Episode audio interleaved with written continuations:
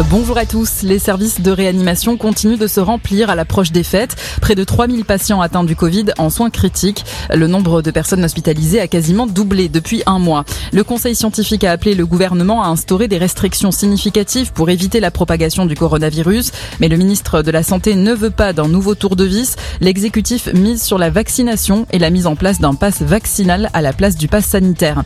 Aux Pays-Bas, les habitants, eux, se reconfinent à partir d'aujourd'hui et jusqu'au 14 janvier. Tous les magasins non essentiels, les restaurants, les bars, cinémas, musées et théâtres ferment leurs portes. Le nombre d'invités que les gens sont autorisés à recevoir chez eux passe de 4 à 2, euh, sauf le jour de Noël. Une marche blanche en hommage à Delphine Jubilard, un rassemblement organisé cet après-midi par ses proches à Cagnac-les-Mines. Il réclame justice et vérité.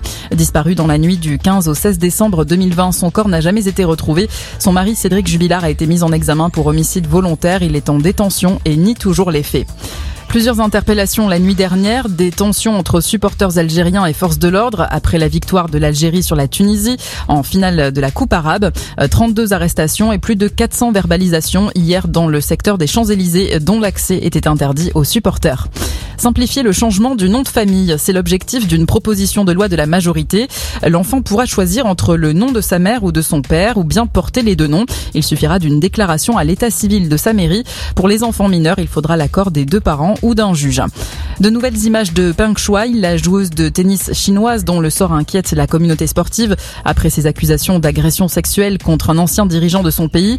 La vidéo et la photo proviennent d'une journaliste d'un média d'État chinois. Elles n'ont pas été authentifiées pour le moment.